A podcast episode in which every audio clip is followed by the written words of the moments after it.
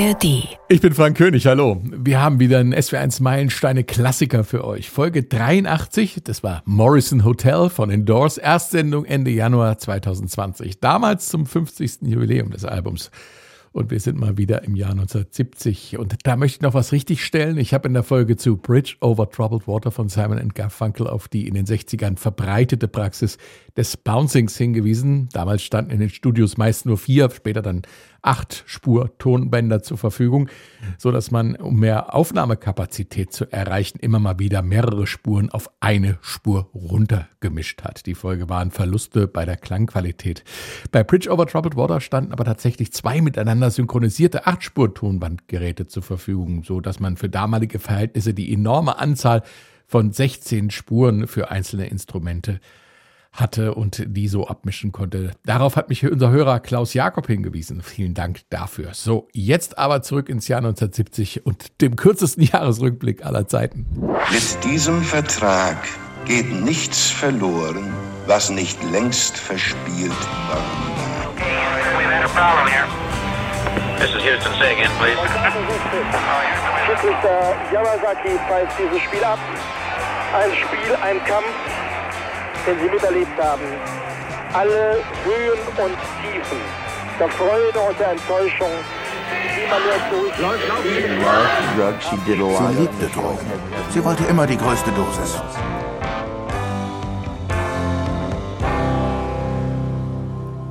1970, viele von euch haben es bestimmt wiedererkannt, Let It Be, das letzte Album der Beatles, das erst kurz nach ihrer Trennung erscheint. Bundeskanzler Willy Brandt unterschreibt den Moskauer Vertrag. Äh, für seine Ostpolitik bekommt er 1971 dann den Friedensnobelpreis. Brandt besucht auch als erster Bundeskanzler die DDR und wird in Erfurt von den Bürgern gefeiert. Das Drama um den explodierten Sauerstofftank in Apollo 13 auf dem Weg zum Mond Houston, we've had a problem here. Die deutsche Fußballnationalmannschaft verliert das Jahrhundertspiel bei der WM in Mexiko gegen Italien. Jimi Hendrix und Janis Joplin sterben in 1970.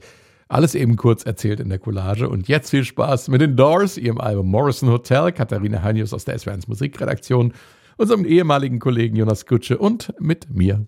SWR 1. SWR 1. Meilensteine auf Vinyl. Alben, die Geschichte machten. Morrison Hotel von den Doors ist unser SW1 Meilenstein-Album in dieser Woche. Im Februar 70 kam es raus. Es war das fünfte Album der Doors und es feiert also in diesen Tagen seinen 50. Geburtstag. Und es ist, wie sich für einen richtigen Klassiker gehört, kaum gealtert. Blues, Hard Rock, Psychedelic und Seemannslieder. Eine verrückte und wilde Mischung. Depressiv, mystisch oder albern verrückt. So wie die Doors halt waren. Und vor allem ihr Frontmann Jim Morrison war der versoffene Poet, der Rockschaman und Lizard King mit dem Hang zur Provokation und Selbstzerstörung. Wir sprechen heute über ein Stück Rockgeschichte, wie es so nur eine Band erschaffen konnte. The Doors. Bei mir im Studio sind aus der SWR1 Musikredaktion Katharina Heinius. Hallo. Und Jonas Gutsche. Hallo. Ich bin Frank König und hier kommt der Opener des Albums, der Roadhouse Blues.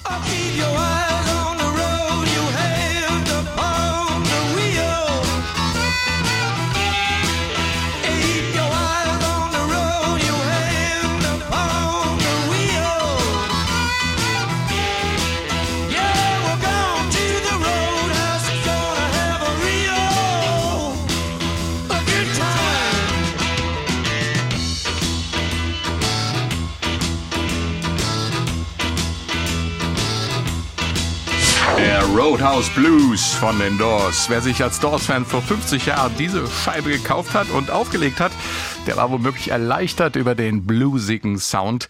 Ähm, ein echtes Comeback war das. Was war passiert, Jonas? Das Vorgängeralbum The Soft Parade, das war passiert.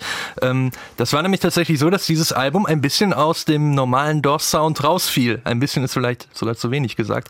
Es gibt sehr viele orchestrale Einsätze in diesem, auf diesem Album und ähm, das kam bei den Fans irgendwie nicht so gut an. Man hat dann in der Presse ganz oft gelesen, äh, die Doors haben, haben sich jetzt selbst aufgegeben oder sowas. Äh, was ist los mit den Doors? Und ähm, da hat man nicht mehr wirklich gedacht, dass da nochmal sowas wie früher quasi nochmal zurückkommt.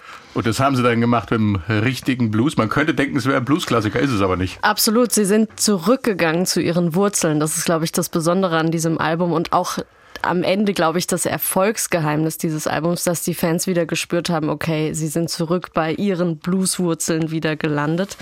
Ähm, man hat auch hier ganz schön gehört, sie haben sich eigentlich für die Vorgängeralben immer wieder Session-Musiker mit ins Studio geholt. Also da war immer viel los.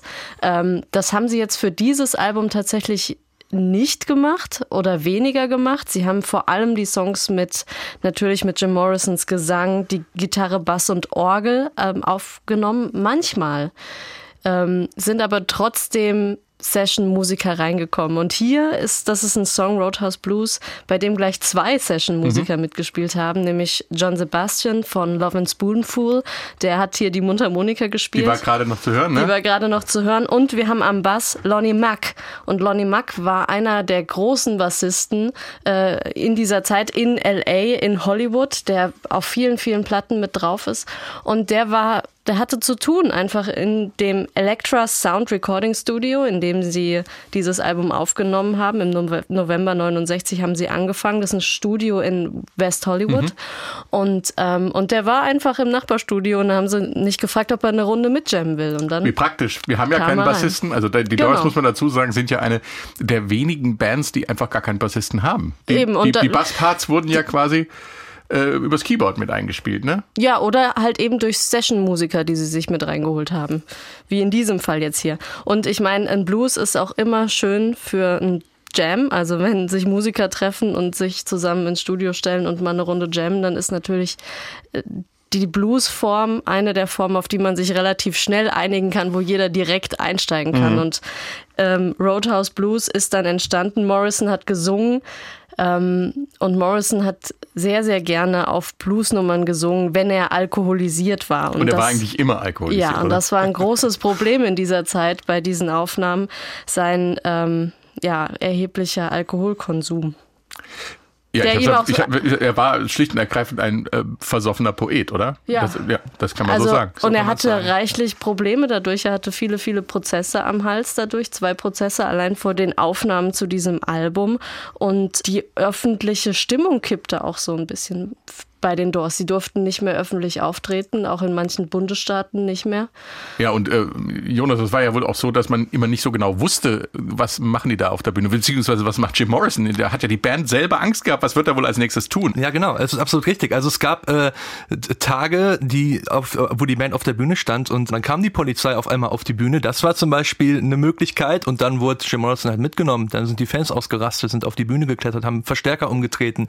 Oder äh, was es natürlich auch gab, gehabt, wie ihr gerade schon gesagt habt, Jim Morrison hat irgendwie die Besinnung verloren und ist mal ein bisschen äh, da auf der Bühne ausgerastet. Hat sich ähm, auch mal nackig gemacht. Hat sich auch mal nackig gemacht, genau. Und das sind so Sachen, da war er nicht einzuschätzen. Da gibt's auch eine ganz schöne Geschichte zu. Ähm, 69 war das genau, äh, in Toronto, da gab's ein Rock'n'Roll Festival und ähm, da sind alle möglichen großen Stars aufgetreten. Da waren irgendwie Bo Diddley, Chuck Berry war da, Jerry Lewis, Little Richard, das waren alles große Ikonen für Jim Morrison und ähm, er hat sich da gefühlt wie im siebten Himmel. Und äh, er sollte dann auftreten vor der Plastic Ono Band. Also John Lennon sollte dann nach den Doors auftreten. Mhm. Und genau dieses Problem, man weiß nicht, was mit Jim Morrison auf der Bühne passiert. Wie wird er reagieren? Was macht er mit den Fans? Steht er am Ende überhaupt noch auf der Bühne oder wurde er von der Polizei mitgenommen? Dieses Risiko war John Lennon irgendwie zu groß. Und dann hat er dem Konzertveranstalter gesagt, nee, nee, ich möchte nicht nach den Doors spielen. Da ist mir die Gefahr einfach viel, viel zu groß, dass da irgendwas passiert und ich nachher keine Fans mehr habe oder sowas. Ich möchte vor den Doors spielen. Dann gab es Streit mit John Lennon und der Band und, äh, und den Doors und äh, irgendwie haben sich dann nachher geeinigt und dann durfte John Lennon tatsächlich vor den Doors auftreten. Aber da ist er diese ganze Geschichte ein bisschen umgangen. Also es war allgemein bekannt, mh, die Doors treten auf, das könnte gefährlich werden. Aber das Bühne. war ja auch Teil seiner, seiner, seiner Kunst, glaube ich, dass er diese Provokation, alles zu zerstören oder, oder dieses selbstzerstörerische Element, was auch auf andere übergriff, ich mache mal hier eine kleine Revolte, hat sich da, er war so ein Grenzgänger, der wollte das auch ausprobieren, er wollte wissen, wie das ist. Ja, es hat sich auch mehr oder weniger entwickelt. Also Jim Morrison war nicht von vornherein so auf der Bühne. Er hat, ähm, als die Doors 65 angefangen haben, äh, Gigs zu spielen, stand er erst mit dem Rücken zum Publikum tatsächlich auf der Bühne. Also er hat sein Publikum eigentlich erstmal gar nicht beachtet und äh, das kommt daher, weil er mit äh, seinem Keyboarder, mit Ray Manzarek, mit dem er auch die Doors gegründet hat, äh, einen ersten Gig hatte, bei dem eben Ray Manzarek ihm eine Gitarre in die Hand drückte und er konnte konnte keine Gitarre spielen. Jim Morrison hat kein Instrument gespielt. Das sieht aber geil aus, oder? ja, aber äh, das hatte den Hintergrund, die Gitarre war auch nicht verstärkt, die war nicht eingestöpselt und dass man nicht sieht, dass er nicht richtig greifen kann, hat er sich mit der Gitarre ah. umgedreht. Er hatte aber erst einmal Bühnenluft geschnuppert. Auf jeden Fall fand er das dann cool, eben sein Publikum nicht anzuschauen. Und dann später hat er immer mehr ähm, sich äh, eine Figur zugelegt. Also er hat sich überlegt, wer, wer möchte ich eigentlich sein, wer bin ich? Ähm, und dann kam seine düstere Seite mit dazu. Ähm, Ray Manzarek hat diese Seite immer Jimbo genannt. Und diese düstere Seite war dann die exzentrische Seite, die, die auf der Bühne ausgebrochen ist, die, die ähm, tatsächlich sich entblößt hat, die in dieser Figur so aufgegangen ist, dass man gedacht hat, was, was macht der da gerade? Und das hat er nicht irgendwann nicht mehr abschalten können. Ne? Das also hat er irgendwann nicht abschalten können. Und ähm, das ist ihm auch zu viel geworden irgendwann. Irgendwann war diese Figur größer als er selbst und mhm. er wollte eigentlich authentisch bleiben. Er wollte der Poet sein. Er wollte sich ganz in dieses Poetenhafte reingeben. In, also er hatte auch einen Poet ähm, äh, so verstanden, dass ein Poet leiden muss. Ein Poet muss Todeserfahrungen machen. Ähm, da kommen wir auch später noch drauf zurück, was für Erfahrungen er mit, mit dem Tod auch gemacht hat. Mhm. Aber ähm, in erster Linie sollte ein Poet für ihn leiden und Leiden ausdrücken. Das, das war das Ding. Er hat sich ja auch viel mit, ja, mit Literatur und, und, und ähm, Gedichten beschäftigt. Er hat selbst viel Gedichte ja. geschrieben. Aber er hat sich für mein Gefühl irgendwann in dieser Figur einfach verloren. Wir müssen nochmal äh, zurückkommen auf die Ursprünge. Du hast eben gerade schon angesprochen, wie sie sich getroffen haben. Ähm, wie ist es zu den Doors gekommen als Erstes und zweitens, warum heißen die die Türen? Was, ja, was steckt dahinter? Also ich fange mal an mit dem Bandnamen. Ähm, es geht äh, zurück, zumindest auf ein Essay von Aldous Huxley. Der hat äh, The Doors of Perception geschrieben und da hat Jim Morrison sich so die Inspiration geholt für diesen äh, Titel. The Doors of Perception, dieses Essay, das beschreibt die Wirkung von Drogen auf das menschliche Bewusstsein. Und ähm, ich glaube, dieser Titel von Aldous Huxley, der geht auch noch auf ein Zitat von William Blake zurück, ähm, das irgendwie heißt, The Doors of Perception were cleansed, everything everything would appear to man as it is infinite. Also ne, wenn die Pforten der Wahrnehmung äh, gereinigt, ge gereinigt würden, würden mhm. genau, ähm, ja, dann würde man alles so sehen, wie es ist, unendlich. Ja, ja. es geht ja, um genau. Unendlichkeit. Ja, genau, ja. genau. Ja. Also auch ein äh, metaphysischer Absolut. Gedanke sozusagen. Absolut. Und ähm, das findet sich ja dann in der Musik der DOS, das ist ja das Tolle. Also äh, mal abgesehen von exzessiven Drogenkonsum, ähm, merkt man natürlich dieses Transzendentale in der Musik äh, wie, immer wieder. Und das ist vielleicht auch das, was so einen ganz normalen Blues auf eine andere Ebene hebt, wenn die DOS sind spielen, oder? Ich kann mich erinnern, wenn ich früher die DOS aufgelegt habe, dann war ich sofort weggetreten, auch ohne jegliche Einnahme von Drogen. Ich weiß, dass ich aus der Schule raus, rausgekommen bin und ziemlich müde war und mir dann eine DOS-Platte aufgelegt aufgelegt habe und sofort weggedämmert bin, ohne dass ich Drogen genommen hätte. Einfach nur so. Weil sie musikalisch Räume aufmachen. Mhm. Also sie ähm, erweitern den Blues in dem Sinn, dass sie ähm, Platz lassen. Also viele andere kleistern den zu oder schreiben Lyrics drauf und, und, und, und, und singen ihn zu. Aber die Doors haben ja auch immer große Instrumentalflächen in ihren Songs. Mhm. Und dadurch kommt man natürlich, bekommt der Hörer an sich auch Platz. Also er muss sich nicht immer mit dem Text beschäftigen. Er kann sich mit dem Text beschäftigen. Und das ist auch hier bei den Jim Morrison Texten sehr, sehr spannend. Aber er muss es nicht. Er kann sich auch einfach in die Musik fallen lassen. So, wir müssen noch über die Gründung von, der, von den Doors sprechen. Aber ich finde, wir sollten wieder zwischendurch mal ein bisschen Musik hören. Und zwar ist der Roadhouse Blues ja auch ein oft gecovertes Stück. Und ähm, eine besonders schöne Version gibt es von einer Band. Sie erkennen es nach den ersten drei Gitarrenschlägen. Hier ist der Roadhouse Blues von.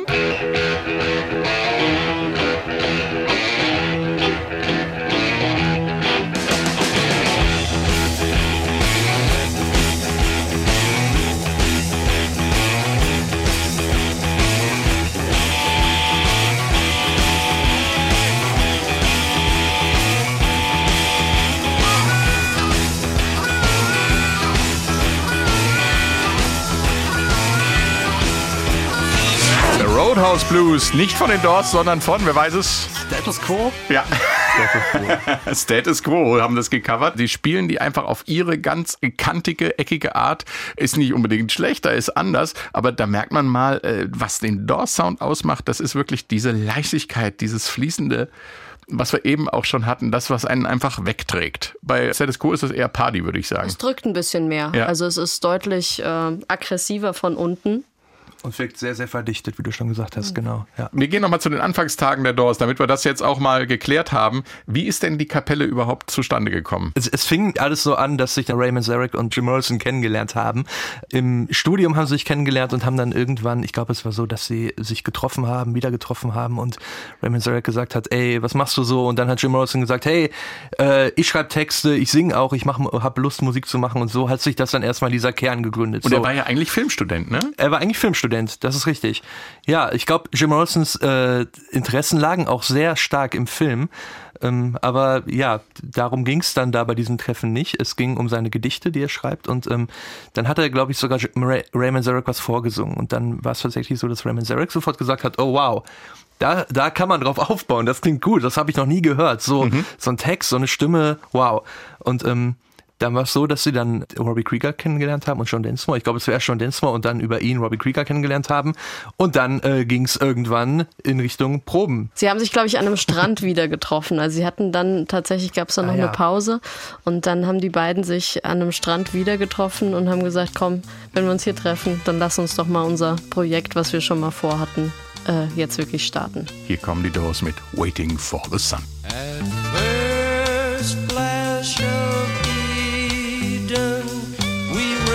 Down to the sea.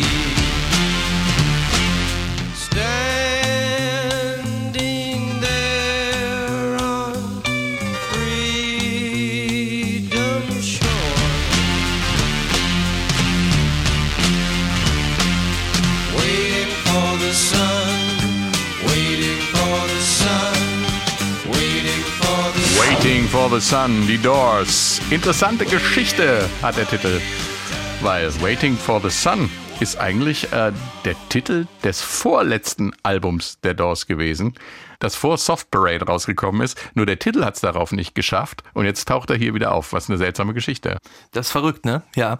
Der Titel war auch damals sogar schon fertig fürs Album. Eigentlich war er fertig. Er gefiel den Doors aber irgendwie noch nicht so richtig. Also da haben sie noch ein bisschen gewartet und haben dann gedacht, gut, jetzt passt er, wir spielen ihn nochmal, er klingt gut, den nehmen wir mit aufs Album. Und das ist eigentlich die Geschichte dahinter. Und jetzt ist es einer, wie ich persönlich, das ist mein ganz persönlicher Geschmack finde, der stärksten Songs auf dem ganzen Album. Finde ich auch. Ja. Also, das Also ich kann mich dem nur anschließen und für mich liegt es daran, dass äh, die Musik und der Text unglaublich gut ineinander greifen. Wir haben eben auch die Stelle gehört.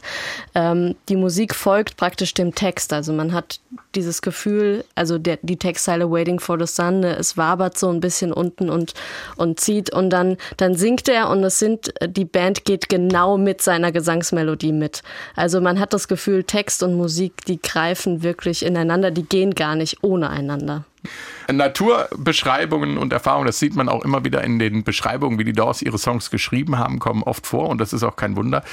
Jim Morrison war sehr interessiert an indianischer Kultur, hat auch länger bei Indianern gelebt und das ist auch kein Wunder, denn der Mann, der sich selber einen Rockschamanen nannte, hat in seiner Kindheit eine sehr starke traumatische Erfahrung gemacht mit Indianern. Und zwar als kleiner Junge war er Zeuge eines schweren Verkehrsunfalls, bei dem etliche indianische Wanderarbeiter ums Leben gekommen sind. Und der hat dieses Trauma immer wieder in seinen Songs und Gedichten verarbeitet. Zum Beispiel auch in dem Gedichtband An American Prayer. Der wurde 78 auf dem gleichnamigen Doors-Album veröffentlicht. Und in Dawn's Highway erzählt Jim Morrison sehr detailliert von diesem grauenhaften Ereignis. Ich habe mal der Verständlichkeit halber die deutsche Übersetzung drüber gelegt, weil das Englische ein bisschen schwierig zu verstehen ist. Einfach damit man erfasst, um, um was es da geht. Me and my uh, mother and father and a grandmother and a grandfather Ich fuhr mit meinen Eltern und Großeltern durch die Wüste. through the desert at dawn. Es dämmerte und ein LKW mit indianischen Arbeitern krachte in ein anderes Auto. Ich weiß nicht mehr, was genau passiert war, aber die Indianer lagen überall auf der Straße. Sie verbluteten. Wir haben angehalten und das war das erste Mal, dass ich Angst schmeckte. first time I tasted fear. I must have been about four, Like a child is like a flower. Ich muss ungefähr vier gewesen sein. Wie ein Kind einer Blume gleich bewegt sich der Kopf im Windmann. Now, Wenn ich zurückschaue und mich an die Szene erinnere, komme ich zu dem Schluss, dass die Geister der Seelen dieser toten Indianer, also vielleicht eine oder zwei von ihnen, da rumgesprungen und völlig ausgerastet sind. Und dann sind sie einfach in meine Seele gesprungen und da sind sie noch immer. And they're still near. Das ist harter Stoff. Und vielleicht äh, muss man noch dazu erzählen, dass äh, Morrisons Vater ihm dann gesagt hat, nee, das ähm, hast du gar nicht so erlebt. Das Hast ist alles nur, geträumt. Das hast du nur geträumt. gesagt, Und ähm, da kann man sich schon vorstellen, wenn ein Kind sowas erlebt, äh, so ein schockierendes Erlebnis und ein Erwachsener sagt, das ist nicht wahr, dass einem dann mal abgesehen von dem eigentlichen Trauma auch so ein bisschen die Ebenen der Realität und der, äh, des Traums durcheinander geraten. Ne? Also mal ganz abgesehen von diesem Bild, dass er von indianischen Seelen besetzt wird, die Zeit seines Lebens dann in ihm wirken und er dann dieser Rockschamane wird. Ähm, da, das ist ja äh, in seinem ganzen Leben dann immer weiter so geblieben. Der musste sich ja gegen seinen Vater wehren, der ihn zum Militär holen wollte. Er war dann zerrissen, hatte kein Zuhause. Also schon wenn man das alles so im Hinterkopf hat, dann wird einem schon klar, was, was das für eine Type war und warum der so exzessiv gelebt hat, oder? Wie geht's euch damit? Das denke ich auch. Und es ist vor allem, man muss sich auch mal überlegen, nach, er war vier Jahre alt, als er diesen äh, Unfall mitgesehen hat. Ähm, das brennt sich ja auch dann nochmal extra krass ein, irgendwie, denke ich mal. Ne? Es ist natürlich auch ein Ereignis, auf dem er praktisch sein ganzes Leben aufgebaut hat, auf dem er seine Figur aufgebaut hat, die so wie er sich selbst wahrnimmt und so wie er mit sich selbst ja auch umgeht, also auch den Drogenkonsum oder Alkoholkonsum, auch dieses Leiden. Also ich glaube, diese Seelen sind auf ihn über und er hatte dieses Gefühl des Leidens. Also ich glaube, Leiden ist für ihn wirklich ein großes, großes Lebensthema, sich auch in das Leiden reinzugeben. Und diese Geschichte, ähm, die natürlich ähm, sprudelt voller Leid. Ja, also die jeder einzelne tote Indianer auf dieser Straße ähm, lässt ja Morrison leiden und er begibt sich da rein und äh, für mein Gefühl äh, hat diese Geschichte sein Lebensthema ausgelöst, ähm, das er immer wieder betrachtet. Es gibt ja ganz viele Songs äh, der Doors oder Gedichte, die Jim Morrison geschrieben haben, die sich mit diesem Thema beschäftigen und immer ähm, ist der Grundtenor Leid, Leiden. Peace Frog ist so ein Song auf Morrison Hotel, der unter anderem die traumatische Kindheitserinnerung von dem Unfall thematisiert. Hier kommt Peace Frog. Scattered on Dawn's highway bleeding. Ghosts crowd the young child's fragile eggshell mind. Blood in the streets in the town of New Haven. Blood stains the roofs and the palm trees Peace Frog von den Doors. Die Geschichte mit dem Indianerunfall haben wir eben gerade gehört. Es geht aber allgemein um viel Blut und Aufruhr in dem Song, Katharina. Der Song war erst eigentlich als Instrumentaltrack fertig, also die anderen hatten das Instrumental produziert und Jim Morrison hat dann gesagt, boah, das gefällt mir ziemlich gut, da schreibe ich einen Text drauf und dann hat er sich hingesetzt und hat ähm, einen ja, autobiografischen Songtext draufgeschrieben, eben wie wir schon drüber gesprochen haben, über sein Kindheitstrauma. Ähm, sehr und sehr blutrünstige, ja, biografische Ereignisse in seinem Leben. Also es geht tatsächlich um Blut. Er singt ja auch äh, ähm, Blood on the Rise, it's following me. Also das Blut, das verfolgt mich irgendwie. Für ihn ist ähm, Songwriting oder ja, Gedichte schreiben auch eine Form von Songwriting und umgekehrt. Also es hat sich ja beides immer auch inspiriert bei ihm. Ja, nicht nur bei ihm. Ich, ich erinnere mich gerade so spontan an eine Szene aus Nowhere Boy über John Lennon und Paul Ja, McCartney, wo, äh, wo John sagt, oh, ich schreibe Gedichte. Siehst du, und dann sagt Paul McCartney, ich schreibe Melodien. Dann haben wir doch schon einen fertigen Song. Also das ist ja, liegt ja natürlich sehr nah beieinander.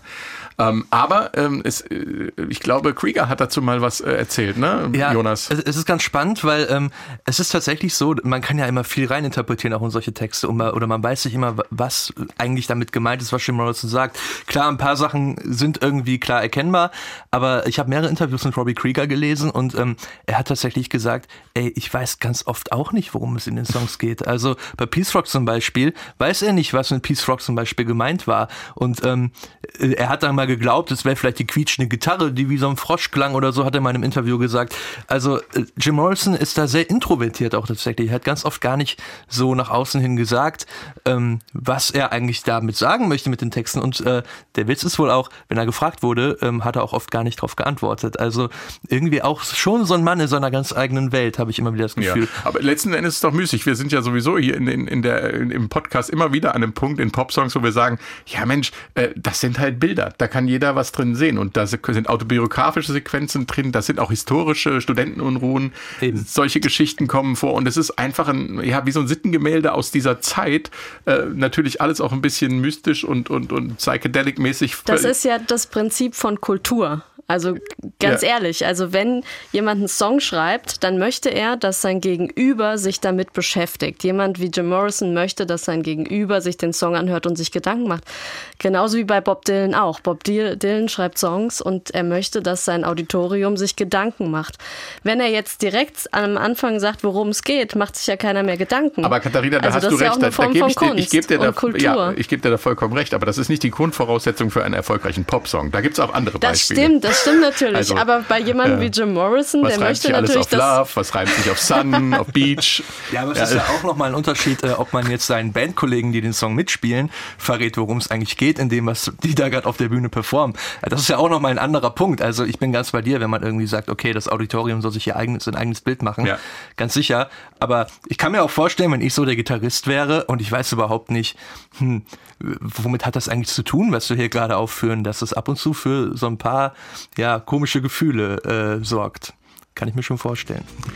Kommen wir zur einzigen Single von Morrison Hotel, You Make Me Real.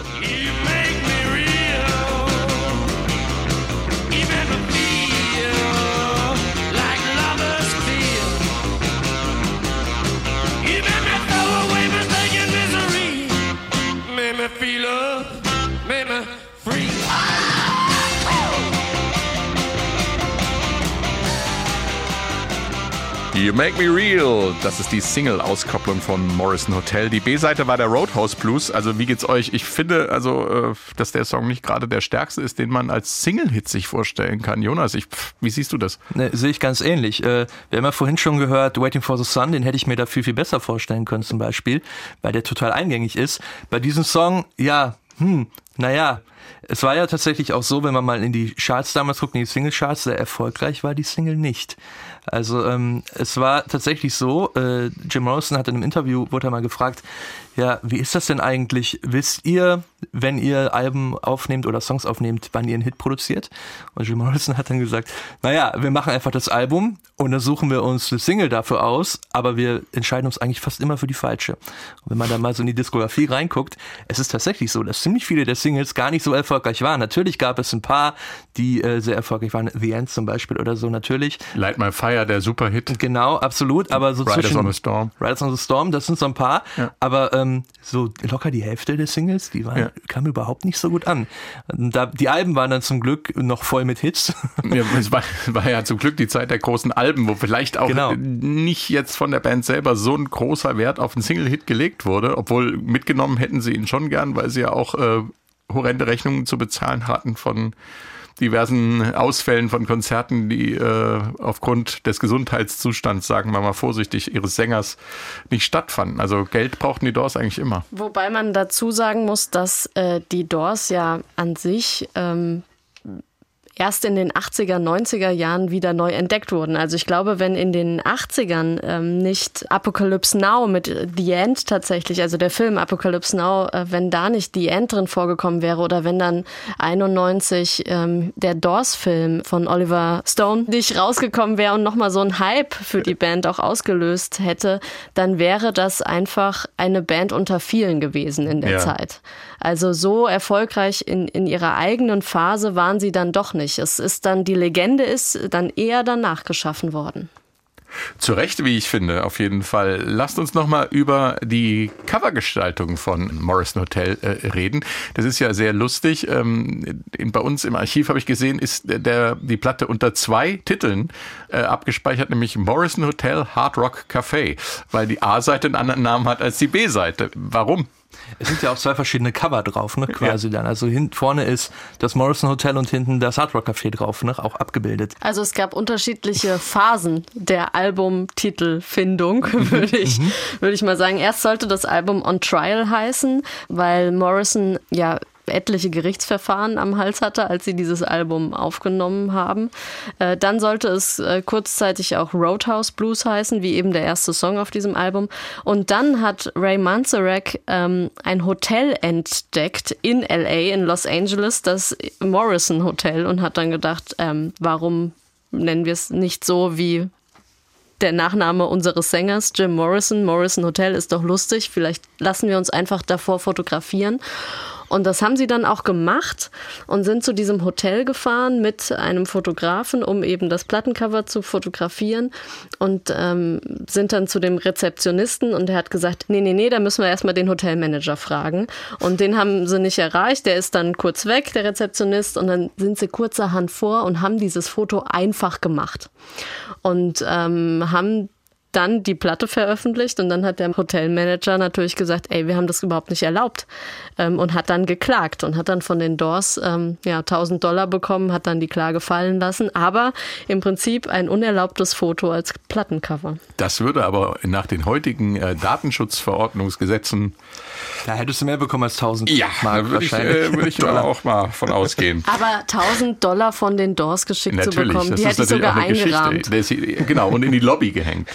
Die Rückseite übrigens fällt mir gerade noch ein. Da ist ja dieses Hard Rock Café Mhm. äh, drauf abgebildet. Und das hat tatsächlich gar nichts mit den Hard Rock Cafés, die weltweit verteilt sind, äh, zu tun, sondern ähm, das war quasi so der Vorgänger. Da hat nämlich dann tatsächlich war es so, dass der spätere Gründer der Hard Rock Café Kette dieses Cover gesehen hat und angerufen hat. Ich glaube sogar bei den Doors tatsächlich und gefragt hat, wo ist das denn? Können wir unsere Kette auch so nennen? Ach. Und äh, daraus ist das Ganze erstmal entstanden. Also dieses Hard Rock Café, das ist gar nicht, gehört gar nicht zu den Hard Rock Cafés der Hard Rock Cafés, sondern es ist ein ganz anderes Hard Rock Café. Das fand ich ganz interessant, als ich das gehört habe. Und ähm, genau, so ist dann daraus auch später dann diese riesige Kette entstanden. Pamela Curson ist jetzt das Thema. Die war nämlich trotz der zahlreichen Groupies und Affären die äh, Langzeitfreundin von Jim Morrison. Aber natürlich war auch das, wie sollte es anders sein, eine komplizierte On-Off-Beziehung. Der Song Queen of the Highway ist ihr gewidmet. She was a princess, queen of the highway. Sign in the road said, Take us to Madre. No one could save her, save the blind tiger. He was a monster, black dressed in leather. Puh, das sind ja Textzeilen. He was a monster dressed in black leather. Huh. Er schreibt, beschreibt sich selbst als Monster und sie als Prinzessin. Und Königin der Straße. Königin der Landstraße würde man. So vielleicht. Ja. Ja. Ich finde, er hat hier eine ganz interessante Gesangshaltung. Also es ist ja oft bei den Doors-Songs so, dass sein Gesang sich so draufsetzt auf die Musik. Und aber hier habe ich das Gefühl, er ist, ist es noch mehr. Also er setzt sich nicht nur mit seinem Gesang drauf auf die Musik, sondern er ist auch ganz, ganz lässig und locker und singt von um. Äh, warte, vielleicht krieg ich's hin. Fast so beiläufig, mhm. wie so ein wie so ein Prediger, der der der irgendwie da, da, da, der der so der so seine Gemeinde in sich reinholt und reinzieht, wie wie wenn er so eine ja wie wenn so wenn er sagen wollte, okay da draußen da da gibt's die Prinzessin und die Bösewichte und ein kleiner Horrorfilm, den er hier aufmacht. Mhm, mit sich selbst in der Hauptrolle. Ähm, wie war denn das? äh, Was war denn das für eine Beziehung? Äh, Also, das ist ja schon eine sehr dramatische Beziehung. Letzten Endes, die äh, eine Verbundenheit bis in den Tod mit sich gebracht hat, obwohl Morrison ja ständig, um es mal deutlich zu sagen, rumgehurt hat, oder? Sie aber auch. Tatsächlich. Also ähm, äh, es war ja am Ende so, dass, äh, dass äh, Jim Morrison nach Paris gegangen ist mit ihr zusammen und sie ist vorgegangen und da äh, hat sie auch jemanden kennengelernt und äh, da auch schon ein bisschen äh, andere Leute kennengelernt. Also ich glaube, die haben sich da gar nicht so viel getan, ehrlich gesagt. Aber ähm, ja, es war äh, schon so eine so, so eine ganz besondere Beziehung, glaube ich, und irgendwie auch in der Band gar nicht mal so beliebt tatsächlich. Also sobald äh, Pamela irgendwie mit im Studio oder sowas war, war die Stimmung auch immer so ein bisschen Yoko nicht, Ono-esk. nicht so gut. So ein bisschen Yoko Ono-esk, das ist vielleicht ganz schön gesagt, ja. Also wirklich gut kam sie bei der Band nicht an, weil sie natürlich auch äh, Jim so ein bisschen von der Band wegkriegen wollte. Ne? Sie wollte Ich glaube, sie hat ihn schon mal überredet gehabt, ne? auch wirklich auszusteigen. Genau, genau. Was er aber dann nicht gemacht hat, äh, es war ja dann so, dass sie dann diese Auszeit genommen haben. Ähm, das war für sie wahrscheinlich dann erstmal in Ordnung. Aber es war auf jeden Fall immer so ihr Gedanke. Der muss weg von den Jungs, der braucht irgendwie, ja, der braucht nur mich. Vielleicht. So, Yoko Ono-esk. Passt. Naja, sie waren dann ja in Paris ähm, und waren in einer Wohnung von einem befreundeten Model. Da sind sie untergekommen, praktisch als Untermiete. Und ähm, sie hat in einem Interview mal gesagt, dass sie die beiden nie wirklich als Paar erlebt hat. Pamela war eher so diejenige, die für Morrison so das Leben organisiert hat. Also die tatsächlich für Drogennachschub gesorgt hat. Also sie war, sie hing ja auch in der Szene mit drin und die, die ihm sozusagen so ein bisschen, ähm, ja, zumindest was Wohnungen und so angeht, durchs Leben geführt hat. Weil in Paris hat sich Morrison eigentlich, ähm, ist er selbst durch die Straßen gezogen und hat sich auf, mal auf eine Parkbank gesetzt und ist, äh, ist am Fluss lang gelaufen und so. Also ähm, so richtig als Paar sind die beiden in Paris nicht mehr wahrgenommen worden. Aber schon äh, tief im Drogensumpf und ähm, Morrison litt ja, glaube ich, unter einer chronischen Bronchitis und hat die dann versucht mit Heroin zu betäuben, muss man ja fast sagen. Also es ist schon ähm, ja Selbstzerstörung letzter Teil gewesen dann in Paris. Ne? Ja, und Morrison stirbt ja dann auch in Paris, 71. Ähm, und sie findet ihn in der Badewanne. Es gab nie eine Obduktion. Man weiß tatsächlich nicht wirklich, was die Todesursache ist. Der, der Arzt, Das sind der da Stoff, war, aus dem Verschwörungstheorien gemacht werden. der Arzt hat äh, Herzstillstand als Todesursache damals vermerkt. Ja gut, das ist immer irgendwann. Ja, Ja. Ähm, auf jeden Fall ist das, äh, ist das auf jeden Fall noch ungeklärt. Morrison ist mit 27 äh, gestorben, 71 und Pamela Curson dann drei Jahre später ebenfalls mit 27 an einer Überdosis Heroin. Gut ausgegangen ist die Geschichte nicht, die Love Story von Pamela und Jim. Aber zumindest unser Meilenstein-Podcast geht gut aus. Denn wir haben jetzt so viel über Selbstzerstörung, über Provokation, über Drogen und ähm, düstere Musik geredet. Die Doors konnten aber auch ganz anders, das zeigen wir Ihnen gleich. Und äh, ich sag schon mal Danke an Katharina Heinius Sehr gern. und Jonas Gutsche. Gerne. Ich bin Frank König und ähm, wie gesagt, jetzt noch mal ein bisschen was äh, gut gelaunteres. Seemannsmusik, das konnten die Doors auch gut machen. Ich frage mal den Matrosen oben im Mastkorb, äh, ist schon Land in Sicht? Land ho!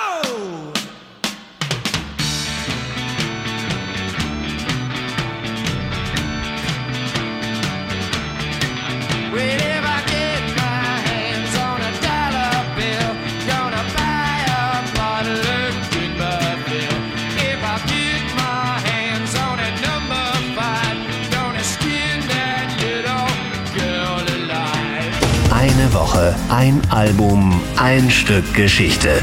Die S41 Meilensteine.